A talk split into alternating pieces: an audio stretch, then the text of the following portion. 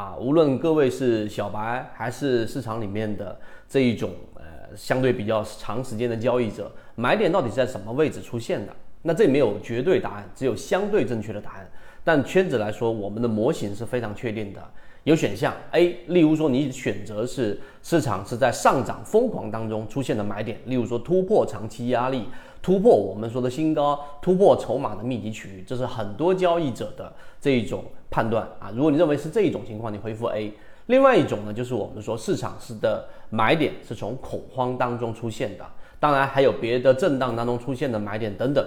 那圈子的答案是第二个答案，就是我们所说的恐慌才能形成真正意义上属于我们散户交易者的买点，这是第一个观点。第二个，这个观点呢，其实你认真去看过缠论，你就会明白，很多人不知道缠论的这一种内核，或者说它最有价值的信息是什么。缠论里面其中有一个章节是禅中说禅所说的钢铁意志的交易者里面所提到的很多点，我觉得很具有实战意义。其中有一个。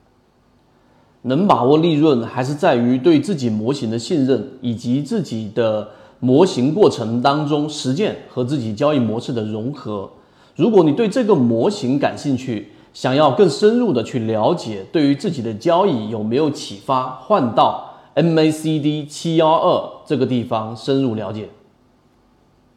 就是真正的买点是由恐慌所形成的，就是当一个标的出现快速的调整，而这个快速的调整又伴随着放量，那这种放量呢，很多情况之下是非理性的带血的筹码，而它一旦打到了我们圈子开源给大家的蓝色区域，好，第三步就是缠论的作用就出现了。那我们知道恐慌所形成的买点是最具有价值的，其实是有背后的本质的，什么本质？就是 A 股市场永远都是我们说的这种牛短熊长，所以如果你去寻找极值的另外一个方向，就是你去找到快速的突破的拉升的这一种标的，对于你个股的你自己个人的这种要求选股和你对于这一种呃快速的买卖的这种能力，并且呢这一个当你操作失误的时候要快速的止盈或者止损的能力要求非常非常高，因为牛短熊长。